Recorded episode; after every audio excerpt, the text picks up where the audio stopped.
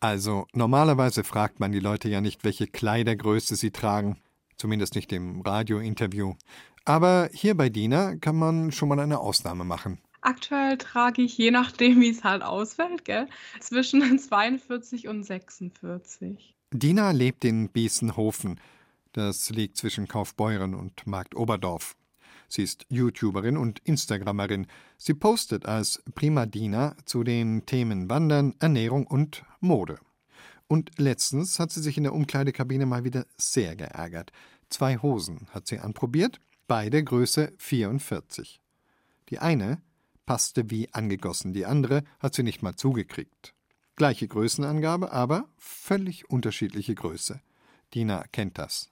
Ich weiß zum Beispiel ganz genau, wenn ich zum Kick oder so gehe, dann gehe ich lieber gleich mal eine Größe kleiner. Wenn ich zum HM gehe, gehe ich gleich eine Größe größer, weil die Hersteller einfach komplett sich nicht absprechen und halt jeder seine Linie eigentlich so zieht, wie er gerade lustig ist.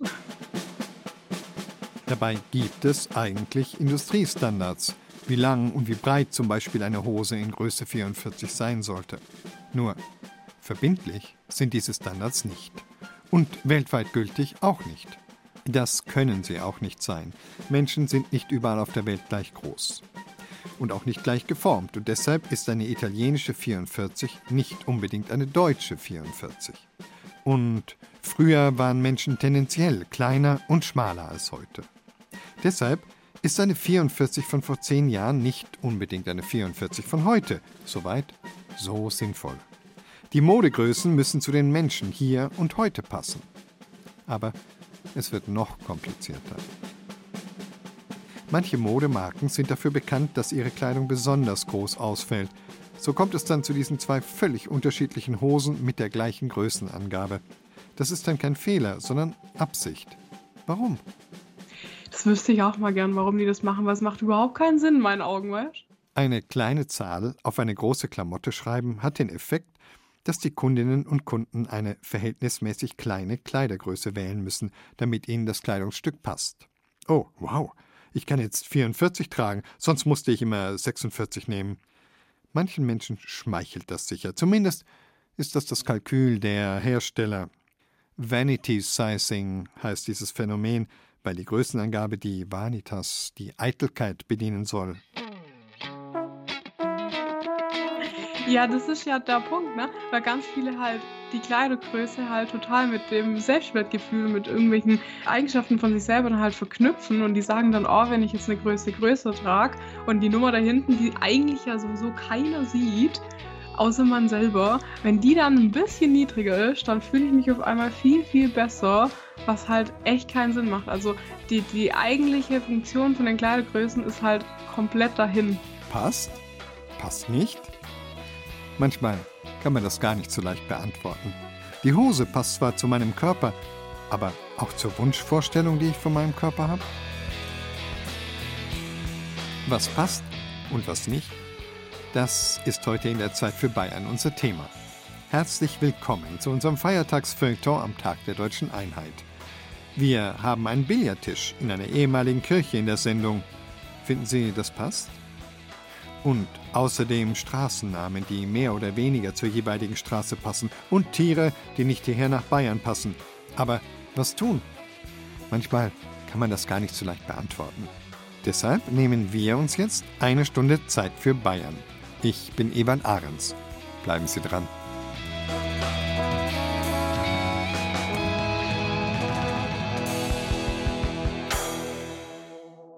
Verlassene Gotteshäuser gibt es mittlerweile immer mehr, aus denen nicht nur der Pfarrer, sondern die ganze Gemeinde auszieht. In Coburg wurde zum Beispiel die evangelische St. Lukas-Kirche im Juli dieses Jahres entwidmet. Eine Sanierung war nötig, sie wäre für die Kirchengemeinde aber viel zu teuer gewesen im Millionenbereich. Und in Lohr am Main wurde aus einem katholischen Internat ein Wohngebäude. Zuletzt verkauft wurde die Kapelle, das war im Juni. In beiden Fällen fand sich also ein Investor für die denkmalgeschützten Gotteshäuser. Wenn man diese Räume jetzt aber nicht mehr als Kirchen benutzt, was macht man dann mit ihnen? Die Sainte-Chapelle in Paris zum Beispiel war zwischendurch mal ein Kornspeicher. Aber passt sowas auch? Anja Bischoff und Albrecht Rau haben sich die beiden bayerischen Gotteshäuser im Ruhestand einmal für uns angesehen.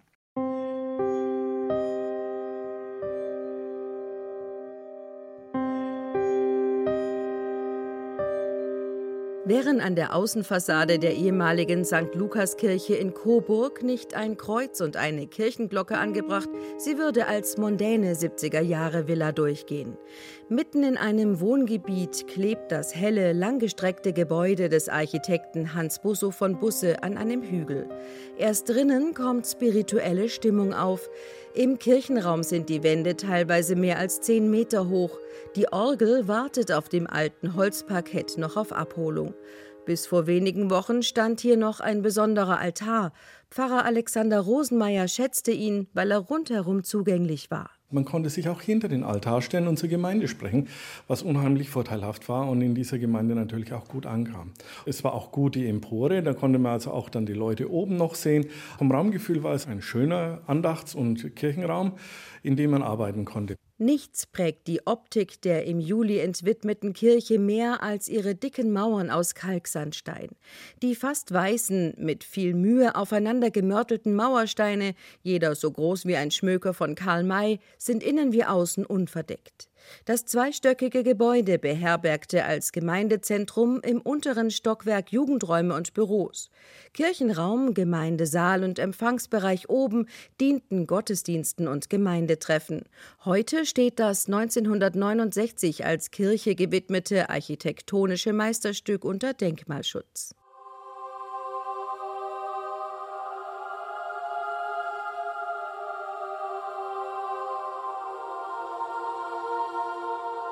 Am Stadtrand von Lohr liegt die Kapelle. Sie ist ein Teil des Allosianums, bis zum Jahr 2003 ein Internat unter der Leitung der Marianhiller Missionare. Jetzt befinden sich in dem 1910 errichteten langgestreckten Gebäude Eigentumswohnungen. Die Kapelle, die an der Seite des Gebäudes angebaut ist, steht leer. Etwa 40 Stufen in dem recht engen Treppenhaus müssen wir hinaufsteigen. Das ehemalige Gotteshaus befindet sich im zweiten und dritten Stock. Innen sind die Kirchenbänke bereits auf die Seite gerückt, Staub hat sich auf den Altar und die Orgel gelegt. Die Vergoldungen am Altar und an den Stuckarbeiten sind noch gut erhalten. Durch die bunten Bleiglasfenster strahlt die Sonne in die Kapelle. Als der Würzburger Bauunternehmer Christian Bergmann erfahren hat, dass die Immobilie zu verkaufen ist, war er gleich fasziniert. Ich habe das Objekt gesehen und dann bin ich in meine Kindheit verfallen und als dann die Maklerin gesagt hat, da soll eine Wohnung entstehen, habe ich gesagt, das kann überhaupt nicht sein. Der Pfarrer der Lora Pfarrei St. Michael, Sven Johansen, kennt die jetzt leerstehende Immobilie. Der Stadtpfarrer beobachtet genau, welche Pläne der Investor verfolgt. Natürlich hören wir genau hin, was plant er damit? Ist das auch im Sinne der früheren Nutzung? Widerspricht es nicht unseren christlichen Grundüberzeugungen? Ob die einstige Kapelle später einer Nutzung zugeführt wird, mit der alle glücklich sind, werden die nächsten Monate zeigen. Als ihm ein Immobilienmakler die St. Lukaskirche im Coburger Süden anbot, war Peter Helm ebenso fasziniert wie skeptisch. Kurz darauf stand der Unternehmer aus Kronach vor dem Gebäude und seine Kaufentscheidung dauerte nur noch einen Wimpernschlag lang. Das ist genauso, wie wenn ich jetzt eine schöne Skulptur oder ein schönes Fahrzeug oder was auch immer sehe. Ich bin da sehr spontan und dann sage ich, will ich. Ich war einfach der Meinung, man kann hier aus dem Objekt was machen. Ich fand es von außen einfach wunderschön. Peter Helm und seiner Familie gehören vier Unternehmen. Darunter sind ein Leuchten- und ein Computerspielehersteller. In seiner neu erworbenen Immobilie in Coburg will Helm die Räumlichkeiten aufteilen. Die ehemaligen Büros und Gemeindezimmer wird er als Verwaltungsräume und als Bühne für Produktpräsentationen und Videogespräche mit Partnern weltweit nutzen. Im ehemaligen Kirchenraum wird bald geschraubt. Dort machen wir definitiv die Montage der fertig entwickelten Produkte. Das heißt also, hier werden die Erstmuster von Leuchten wie eben auch von elektronischen Produkten produziert. Etwa 34 Menschen werden bald dort arbeiten, wo früher Gottesdienste abgehalten wurden. Skrupel hat Peter Helm nicht. Der spirituelle Geist, der hier einmal spürbar war, scheint mit der Kirchengemeinde St. Lukas ausgezogen zu sein. Es blieben denkmalgeschützte Räume, die der Unternehmer mit einem ganz anderen Spirit füllen wird, Entwicklergeist und Kommunikation zwischen Menschen vieler Nationen. Weil Peter Helm gerne ein cooles Arbeitsambiente schafft, plant er Sofas an der Wand und einen Billardtisch dort, wo der Altar stand. Moderne Leuchten aus dem eigenen Betrieb werden für Stimmung und Licht sorgen. Aufs Dach kommt Photovoltaik. Viel mehr muss Peter Helm gar nicht ändern, das möchte er auch gar nicht. Als Bauingenieur schätzt und genießt er die einmalige Architektur des ehemaligen Gotteshauses. Über 500.000 Euro will der Würzburger Bauunternehmer in die Renovierung und den Umbau der Lohrer Kapelle stecken. Der Charakter des 1910 errichteten und unter Denkmalschutz stehenden Gebäudes soll erhalten bleiben. Wir nutzen das eventuell als Schulungsraum um oder als kleinen Konzertsaal und dann haben wir eine Idee entwickelt, die auch schon teilweise umgesetzt auf Papier. Aber natürlich wollen wir den Raum so wie er ist schützen, erhalten und auch die komplette Kapelle in ihrem Wert stehen lassen. So hat sich Bergmann auch vorgenommen, die Orgel wieder instand zu setzen. Hier ist eine größere Investition vonnöten. Schließlich will der Unternehmer künftig auch Orgelfreunden die Möglichkeit geben, auf dem Instrument zu spielen. Und das Innere der Kapelle soll auch künftig den Charakter eines Gotteshauses verstrahlen. Das Stuck bleibt erhalten, Vergoldungen werden aufgefrischt, die Empore wird wieder schön gemacht, die Orgel wird hergerichtet. Die Bänke werden eingelagert und sechs Stück bleiben noch im Bestand stehen, falls jemand wirklich mal zur Andacht rein möchte. Also ist auf jeden Fall keine Party, kein Rotlichtmilieu und keine Diskos geplant. Klingt so, als ob in Lohr Investor, Kirche und Bürger an einem Strang ziehen und die ehemalige Kapelle so gestalten, dass alle mit dem Ergebnis zufrieden sein können. Geht das denn? In Coburg blicken Gemeindemitglieder und Pfarrer von St. Lukas mit gemischten Gefühlen auf ihr ehemaliges Zentrum mit Kirchenraum. Ihre größte Furcht hat sich nicht erfüllt. Das Gebäude am Ketschendorfer Hang wird nicht abgerissen, es wird bald wieder mit Leben gefüllt sein. Passt es also? Es passt einfach dieses Gebäude, dass Herr Helm das erhält in allem, wie es sein kann. Und ansonsten sind wir dabei, Gott sei Dank in der glücklichen Lage, mit drei anderen Gemeinden eine Pfarrei zu haben und werden da gegenseitig unterstützt und machen so auch einen zukunftsweisenden Schritt im Kirchenleben und im Gemeindeleben. Kirche lebt zum Glück nicht nur von ihren Gebäuden, sondern von den Menschen. Und insofern passt es, auch wenn ich den Schmerz der Menschen hier verstehe, die mit dieser Kirche groß geworden sind. Natürlich bleibt das Gebäude erhalten, damit sind viele Emotionen auch schon ein bisschen besänftigt. Ein Stück fehlt, auf der anderen Seite aber auch dies alles so zu erhalten, wie uns die Auflagen vorgegeben waren, wäre ein Ding der Unmöglichkeit gewesen für eine Gemeinde, das zu schultern. Es passt so. Oder als Franke, es passt schon.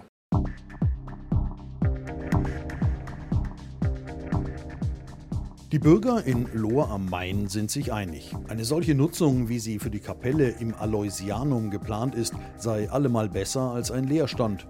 Ein ehemaliges Gotteshaus, das dem Verfall preisgegeben ist, das wollen die Bürger nicht. Also ich denke mal, bevor das leer steht, finde ich es eigentlich sehr schön, wenn das so umgewidmet wird. Man kann auch Wohnungen daraus herstellen und den Leuten bezahlbare Wohnungen zur Verfügung stellen. Ich finde es gut. Ja, ob das jetzt gut ist, das ist dahingestellt. Ich weiß es nicht. Es ist Kulturgut. Und auch der Lohrer Stadtpfarrer Sven Johansen hat keine Probleme mit einer außerkirchlichen Nutzung des Gebäudes. Doch dabei will er schon unterschieden wissen, wie die Kirche oder Kapelle in der Vergangenheit genutzt wurde. Also ich denke, man muss wirklich gut unterscheiden. Ist es eine Kirche, die fest in der Gemeinde verankert ist, wo Menschen getauft wurden, wo sie ihre Hochzeit gefeiert haben, wo sie Abschied genommen haben im Requiem von ihren Verstorbenen? Oder ist es wie das Aloysianum eine Kirche, die ja nur einen speziellen Zweck hat? In jedem Fall, wenn eine Kirche umgenutzt wird, glaube ich, ist dieser Gedanke, dass es der Allgemeinheit dient, eine sinnvolle Nutzung.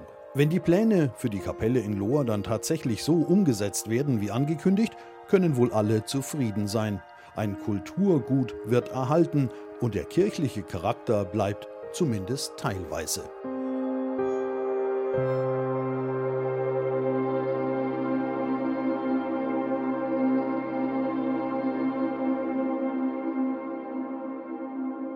Anja Bischoff und Albrecht Rau berichteten aus Coburg und Lohr am Main.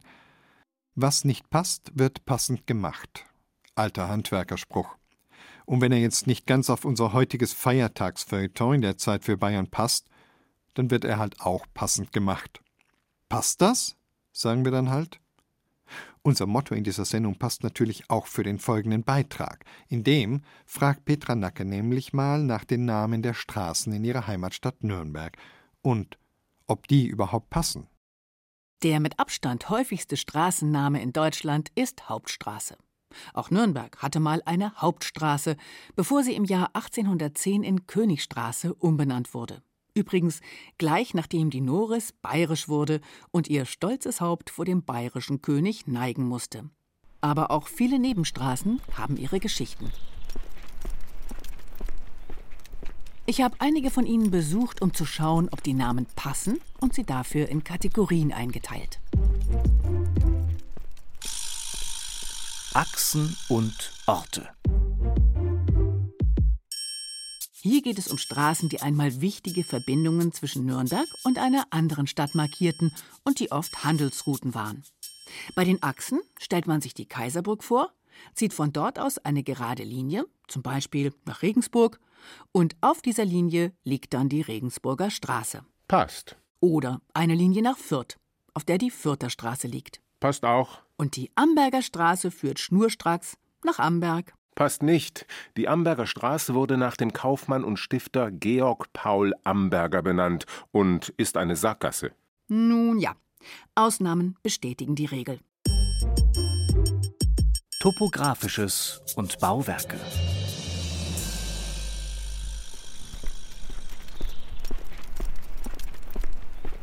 Diese Kategorie funktioniert ziemlich simpel.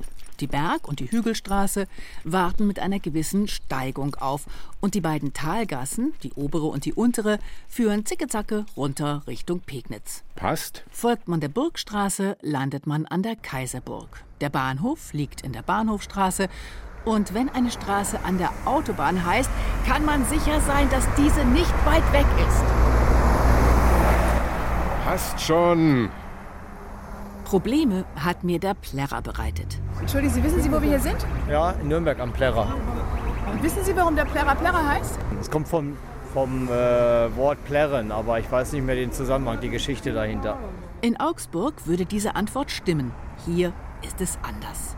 Der Nürnberger Plärrer wurde nach der Plärre benannt, was übersetzt so viel wie kahles Stück Land bedeutet oder moderner ausgedrückt freier Platz. Ja gut, das ist halt traditionell überliefert, aber äh, ich würde ihn jetzt so spontan, wenn ich einen Namen vergeben würde, nicht unbedingt auf Plärrer kommen. Also. Ein freier Platz ist wirklich was anderes. Der Name passt überhaupt nicht. Außer wir halten es wie die Augsburger. Historisches.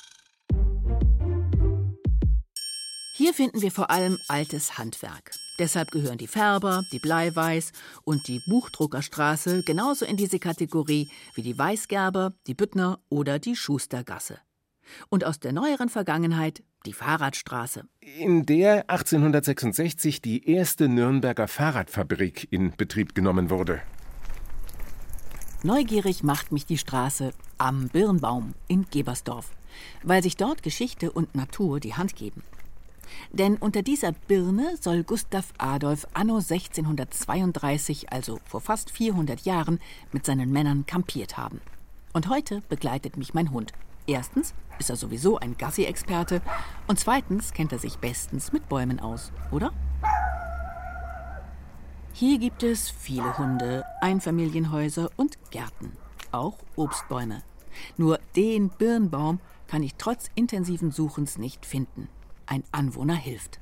Sie müssen praktisch davor, dann links durch den Tunnel, dann kommt so ein Rundell und da geht es die Treppen hoch. Und dann steht so ein großes Ding, wo alles draufsteht. Ich habe mich noch nie gekümmert, weil ich einmal gesagt habe, warum heißt es ein Birnbaum? Ja, die haben keinen Namen gehabt und dann sind die Leute drauf gekommen, hey, da oben war doch was.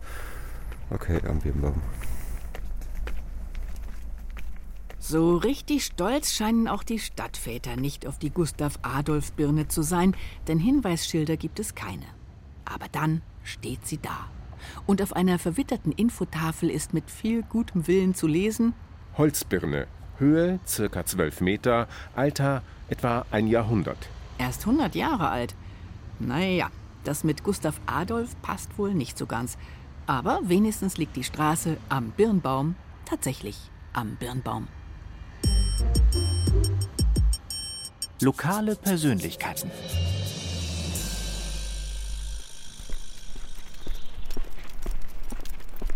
Dürerplatz, Pirkheimer, Osiander, Hähnlein, Tucher, Stromerstraße, hier passt alles. Obwohl, war Ullmann Stromer nicht derjenige, der 1349 für die Vertreibung und Verunglimpfung hunderter Bürger jüdischen Glaubens verantwortlich war? Was in der Folge zu deren Ermordung durch den aufgebrachten Pöbel geführt hat? Stimmt. Aber die Straße ist nicht nach Ullmann, sondern nach Otto Stromer benannt. Hui, Glück gehabt. Straßenumbenennungen sind kompliziert und dementsprechend selten. Namensverwechslungen gibt es dafür umso häufiger. Kant, Schiller, Beethoven und Co. Wissen Sie, warum die Orffstraße Orffstraße heißt? Nein, weiß ich nicht. Haben mir bis jetzt noch keiner gesagt. Keine Ahnung. Wüsste ich jetzt nicht. Auch nicht. Ich habe mir noch nie so richtig Gedanken drüber gemacht. Nee, das weiß ich nicht. Vielleicht ein altdeutscher Begriff oder sowas in die Richtung. Orff. Ja, ich gehe davon aus, ich weiß aber nicht, ob es stimmt, nach dem Komponisten. Weil auch mit zwei F ist, er schreibt sich ja mit zwei F. Also davon gehe ich aus. Aber sicher weiß ich nicht. Der Komponist Karl Orff mit zwei F ist aber auch wirklich viel bekannter als General Karl von Orff, auch mit zwei F, nachdem die Straße benannt wurde, und der als Kommandeur in der Bayerischen Armee am Deutsch-Französischen Krieg 1870-71 teilnahm. Naja, da auf dem Straßenschild kein Vorname steht, hat man die freie Wahl. Ich nehme lieber den Komponisten.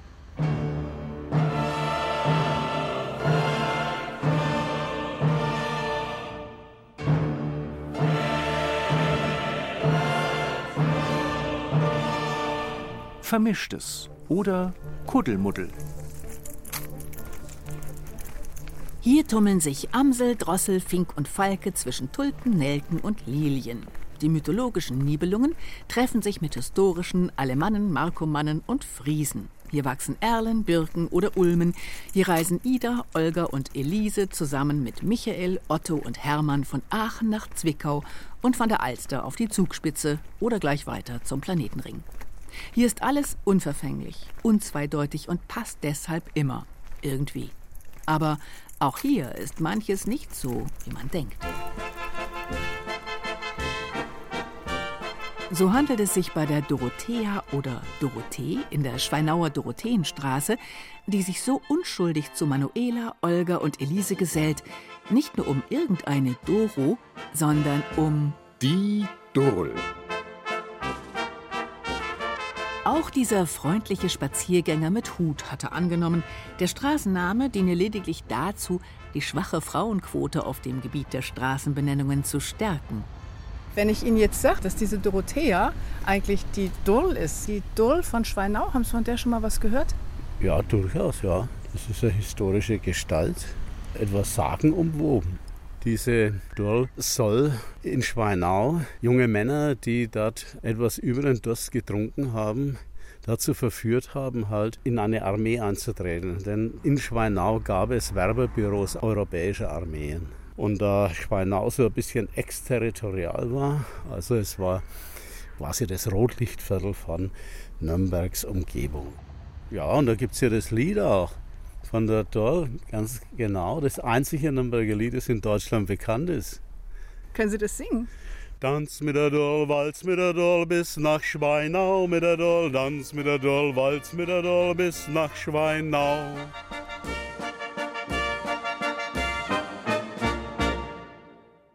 Petra Nacker hat sich in Nürnberg umgehört.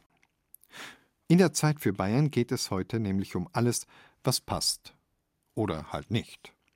Der amerikanische Signalkrebs in bayerischen Flüssen, der passt nämlich eigentlich so gar nicht, aber ob er jetzt passt oder nicht, verschwinden wird er nicht mehr.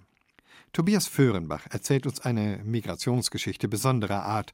Wer mag, kann sie auch als Parabel oder gar als Fabel verstehen. Die haben nämlich immer eine Moral am Ende.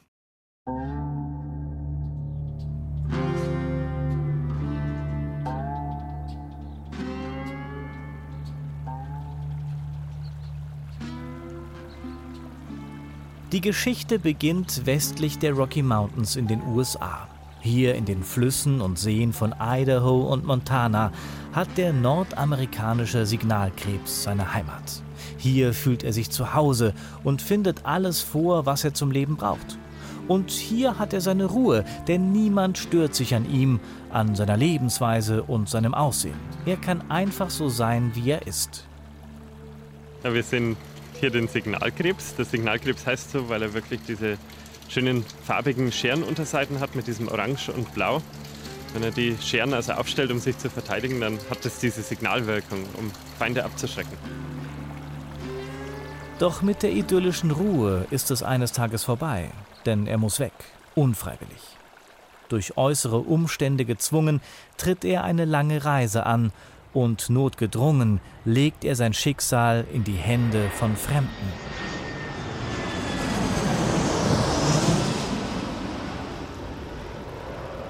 Ja, der wurde absichtlich eingeführt, und zwar nach Schweden, weil in Schweden ja zum Mitsommerfestival immer das Krebsessen sehr populär ist. Und von dort aus ist er immer weiter verbreitet worden. Dort empfängt man ihn mit großem Tamtam, begegnet ihm zunächst überaus wohlwollend, man macht Versprechungen, lädt ihn ein zu bleiben und schafft kleine Refugien, in denen er erst einmal ankommen soll. Das Erste, was ihn irritiert, ist die Änderung seines Namens. Ganz beiläufig passiert das. Zwar ist er immer noch der nordamerikanische Signalkrebs, aber er wird darüber hinaus fortan als neobiotisches Tier bezeichnet, als sogenanntes Neozon und auch seine Art wird neu klassifiziert. Er gilt nun als invasiv, gebietsfremd. Außer ihm stört sich niemand so richtig daran, denn der Signalkrebs überzeugt durch seine Vorzüge. Er schmeckt einfach zu gut. Also ich weiß, dass sie sehr schmackhaft sein sollen, aber ich könnte es mir jetzt nicht vorstellen. Als Biologe und als Naturschützer hat man sich doch mit den Tieren angefreundet.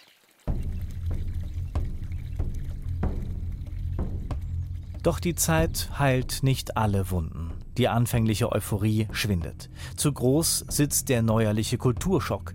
Immer mehr Neuankömmlinge seiner Art gilt es an gleicher Stelle unterzubringen. Der Wasserraum wird enger. Die Routen führen von Nord nach Süd. Und so kommt der Anfang der 2000er Jahre auch nach Bayern. Zunächst nur nach Oberfranken, später dann wird er überall im Freistaat vermehrt wahrgenommen.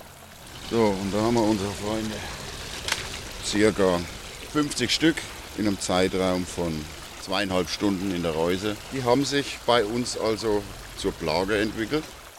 Das Aufwachsen in seiner Heimat Nordamerika, die langen Reisen sowie das ständige Anpassen haben ihn mit der Zeit robust werden lassen.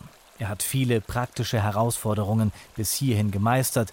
Das alles lässt ihn stark werden und diese Stärke führt allmählich dazu, dass er nach und nach für immer mehr Konflikte verantwortlich gemacht wird.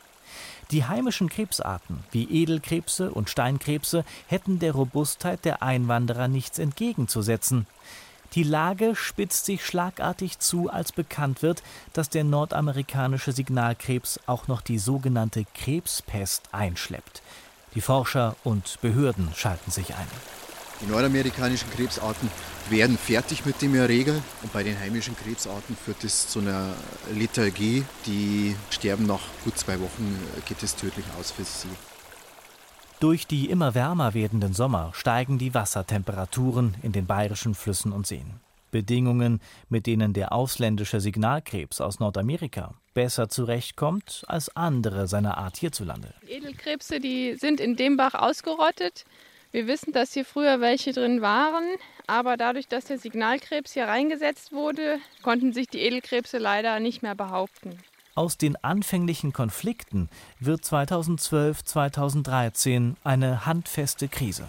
Da die sich von Fischbrot ernähren, von Kleinfischen ernähren, die fressen im Prinzip alles und daher versuchen wir halt, die nach Möglichkeit zu dezimieren, soweit es irgendwie geht, um eben unseren Fischbestand zu retten.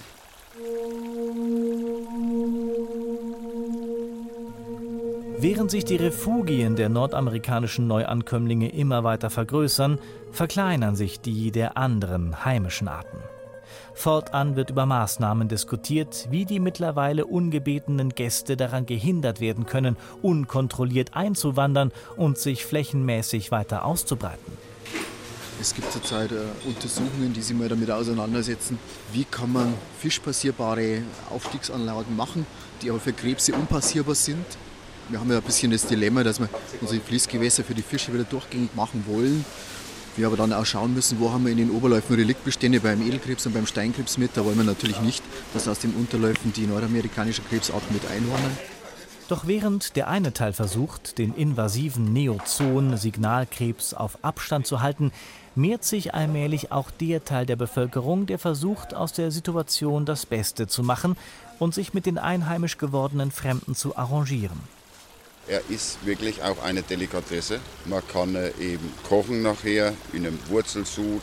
Der wird so ähnlich gegessen wie der Hummer. Schmeckt also wirklich fantastisch. Er ist nun da. Er geht auch nicht mehr fort. Er bleibt.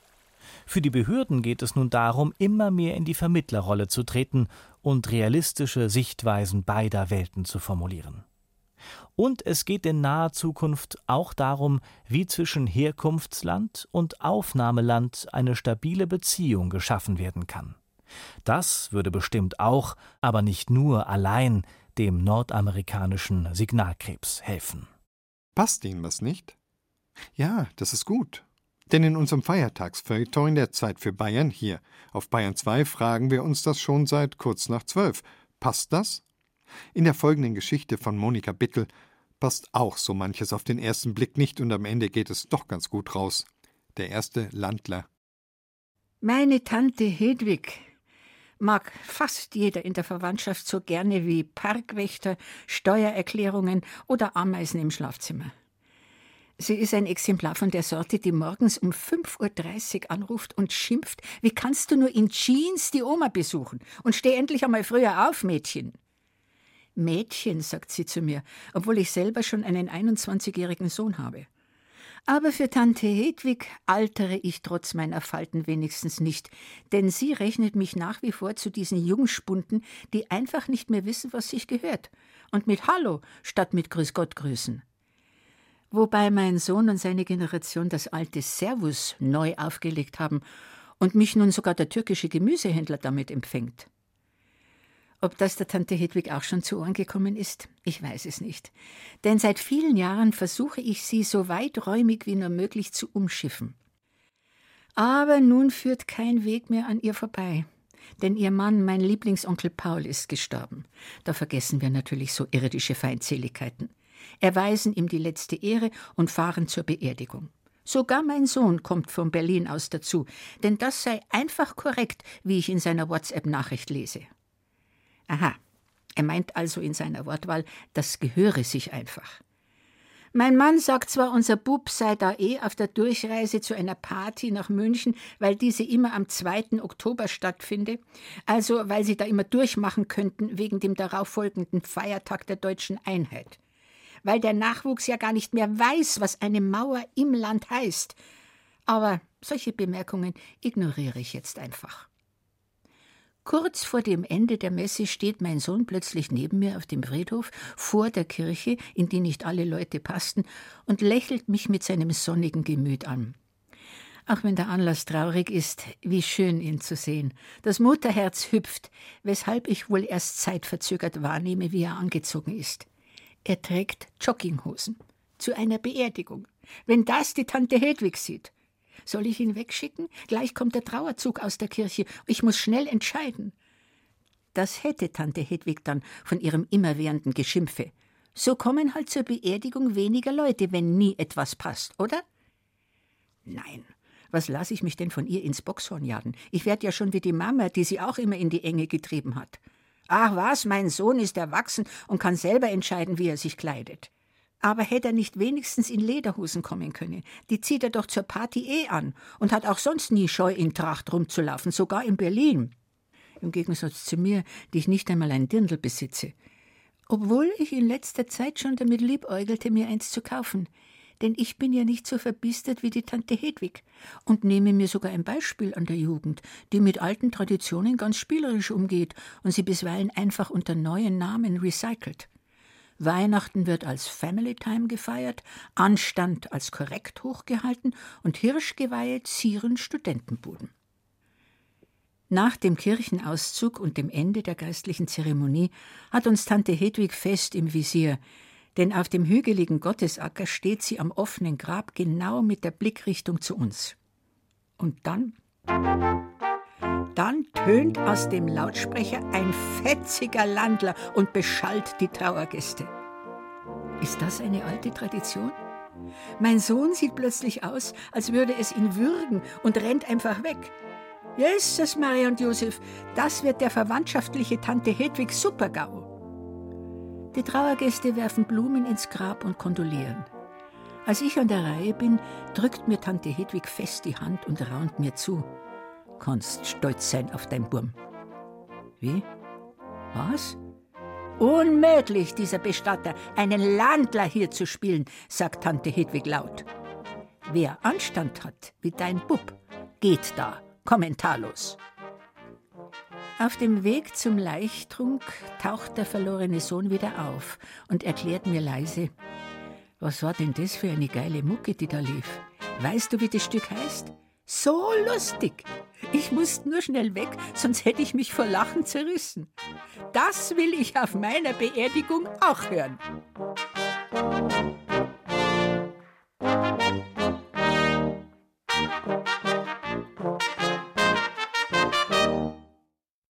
Monika Bittel hat diese Geschichte von einem Generationenkonflikt geschrieben. Gelesen hat Ilse Neubauer. Unser Feiertagsfeuilleton zum Tag der deutschen Einheit in der Zeit für Bayern tragen wir jetzt genauso fröhlich zu Grabe. Ich hoffe, es hat Ihnen im Ganzen gepasst. Mein Name ist Ewald Ahrens und ich wünsche Ihnen noch einen schönen oktoberlichen Feiertag, an dem alles passt. Falls Sie uns wieder hören wollen, Einfach die Bayern 2 App auf Ihrem Smartphone öffnen und zurückspulen. Ab jetzt von Bayern 2 nichts mehr verpassen. Passt doch.